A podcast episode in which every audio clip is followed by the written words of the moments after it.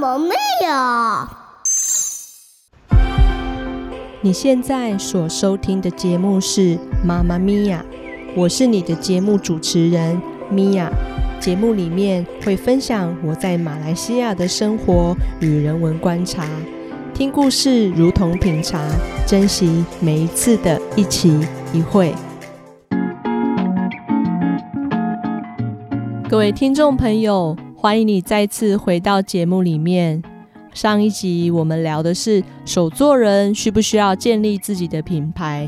这一集呢会跟大家来聊聊手作人与社群媒体之间的关系。如果你对今天的主题有兴趣的话，欢迎继续收听下去哦。其实啊，在上个月开始，我尝试自驾网站，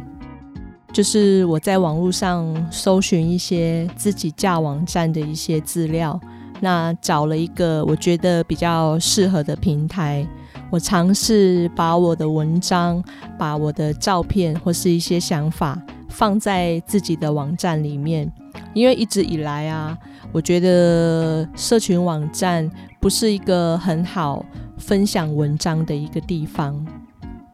我目前在架设的网站类型是比较属于布洛克的类型。我会把一些文章做一些不同的分类，一些不同的主题去做发表，让大家在看的时候会比较有系统，跟社群网站不大一样。因为社群网站的资讯通常它都是属于比较即时性的，所以以资讯来说的话，如果你今天是要搜寻一些对你比较有帮助的文章的话，社群网站上的一些文章，你如果没有及时的把它储存下来，它会很快的就流走。而且通常你想到的时候，你可能是 follow 哪一个他的专业，很快的流走，然后你又没有及时的记录下来的话，就会变成说，哎，你好像找不回刚刚看的那一篇文章了。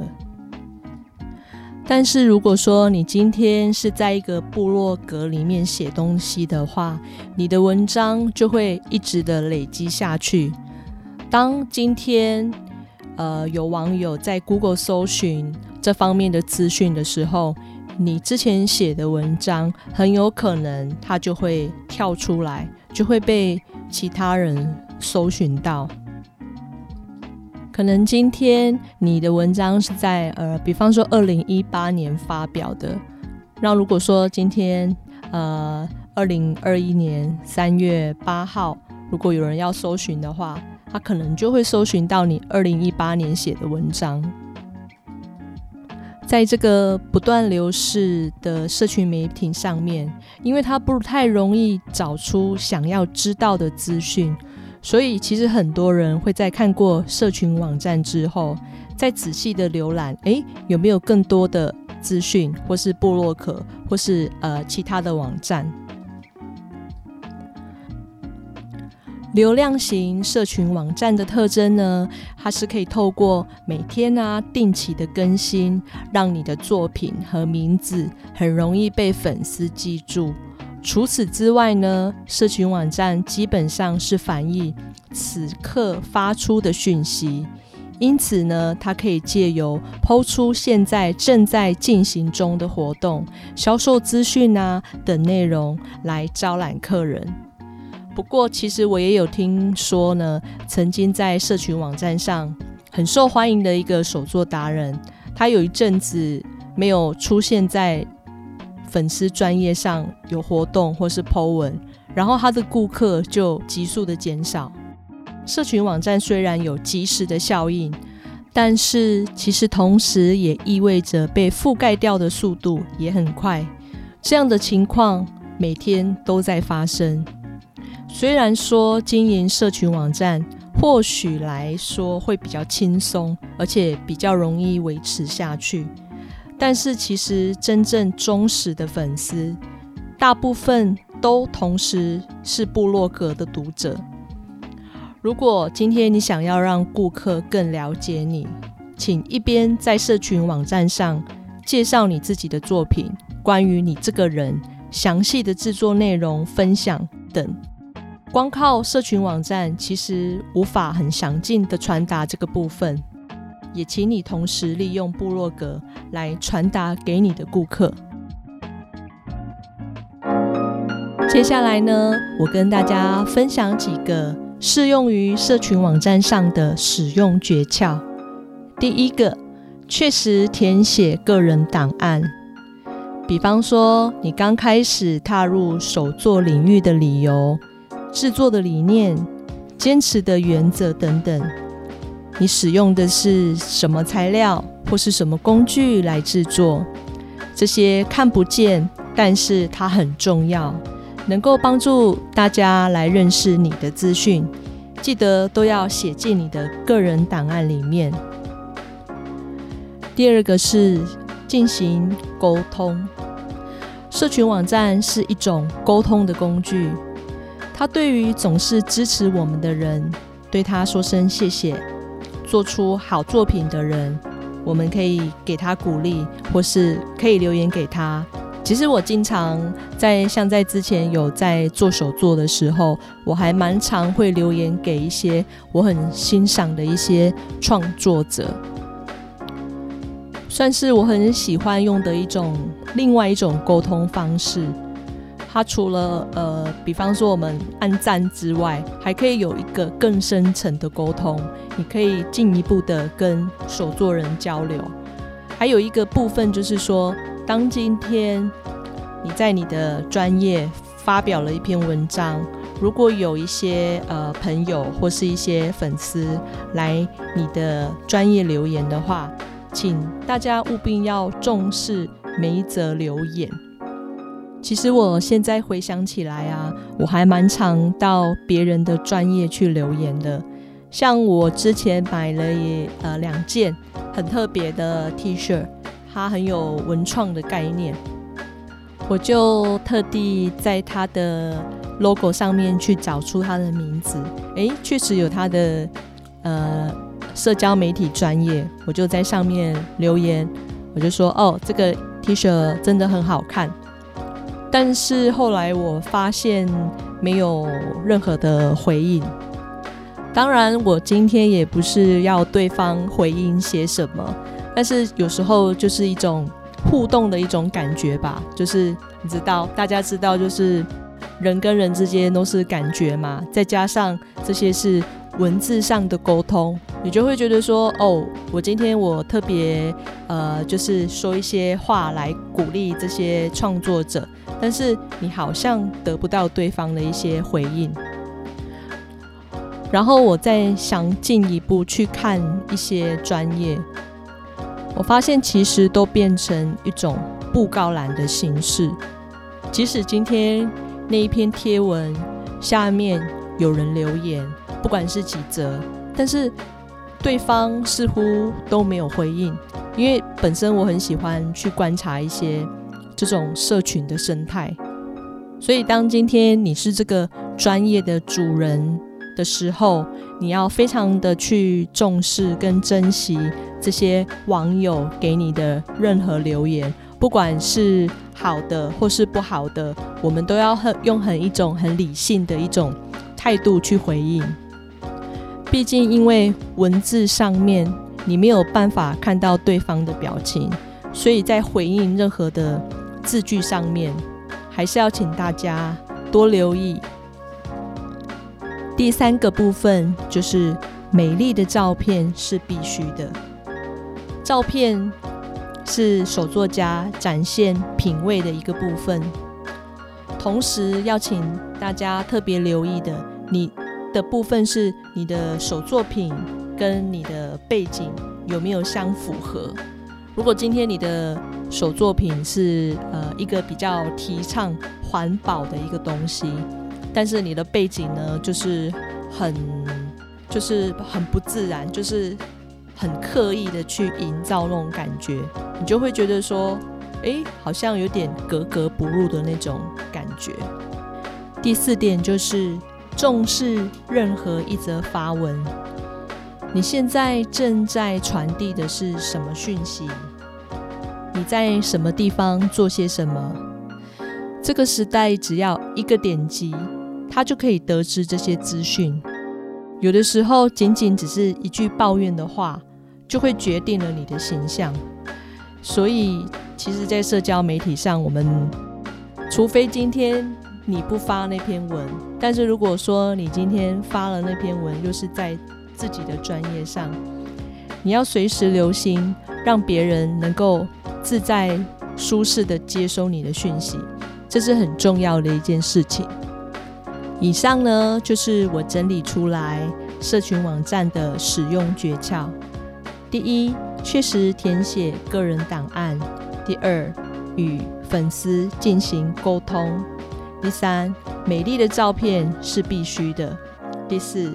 重视你的任何一则贴文。如果今天你觉得你不太擅长写文章，我觉得 Instagram 是一个很好的一个经营方式，它主要是以照片为主。用户只要点击到你的账号，所有的照片都会跳出来。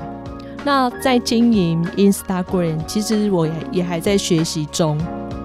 但在这里呢，我也可以跟大家分享自己经营的一些心得。第一个，留意你照相及摄影的时间。想要追踪人数增加，漂亮的照片是必要的条件。其实跟呃脸书有点像。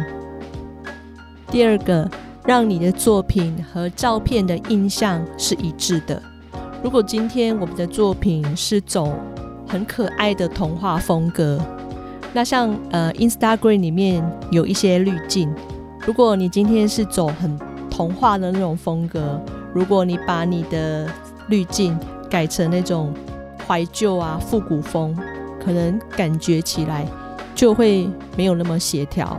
所以你的作品跟你的相片的那种色彩，要尽量把它用成一致。第三个，活用影片或是现实动态，除了一般的发文之外，Instagram 里面。还有一些影片跟现实动态的部分，大家可以好好的去运用。它里面的素材其实很多，那像很多大家可以搜寻一些文章，他们都有教大家如何把你的 Instagram 经营的更不错。马来西亚文化专栏，马来语是马来西亚的。国语属于马来波利尼西亚族语。马来语在被定为国语之前，早在七世纪时已经是当地及马来群岛所通用的语言了。包括现在的马来西亚半岛、苏门答腊、婆罗洲等地，马来西亚因曾经被葡萄牙、荷兰。英国殖民，又与阿拉伯和中国商人通商，再加上伊斯兰教的传入等等，因此这个语言融合了不同的文化和语言。马来语中受到福建话的影响，单字大多跟饮食有关系，例如茶、茶、米粉、米粉、米。面、薄饼、薄饼等，也有受到葡萄牙语的影响，进而衍生出相似的单字。再加上马来西亚由多元族群组成，各地的马来语会有不同的习惯用语和腔调，因此学习马来语可以说是进入一个更丰富、更多元的世界哦。透过语言，可以穿越了好几个世纪，了解在各个群岛所发生的历史。准备好接受挑战了吗？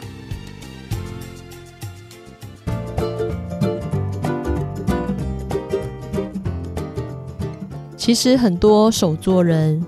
几乎都会利用社群网站来销售自己的作品。不过，还是有很多人有非常多的一个烦恼，就是说，今天我们定期更新了，然后也发表自己的作品。但是为什么我们还是招揽不到客人呢？然后变得你会花好多时间在社群媒体上面，几乎就变得没有时间去制作成品了。因为有些人他们白天可能有正职的工作，这个手做的生意只是兼职的，就是一个兴趣，所以变得往往很多时候分身乏术，你没有那么多时间。去处理这些社群媒体上面的一些事，再加上很多朋友会误以为说，我今天我只要开了一个粉丝专业，我在花钱下广告，我的东西就一定可以卖得出去。但是真的是这样吗？其实如果今天我们没有好好的、认真的去思考。理解他们的定位跟如何使用，那么只会让自己变得更加忙碌，而且很没有效率。你会觉得说，我忙了这么久，到底在忙些什么？社群媒体跟网站都是一个非常可以好好去运用的一个工具，只要你今天用对了方式，一步一脚印，不要想一步登天。因为很多事情它需要时间走，我们不需要跑得比别人快，我们慢慢跑可以跑得很长久，而且还可以跑得比较远。我们很多事情不需要冲第一，但是我们需要一直持续、一直专注、一直保持热情，一直让自己不断进步下去。今天的分享就到这边，希望能够对你有所帮助。我们下期再见。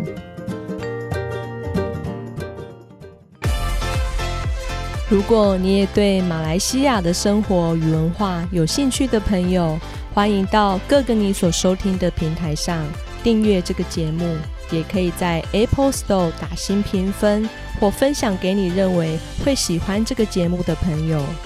节目会在台湾时间双周二的早上十点上线，期待下次在节目中见到你喽！再见。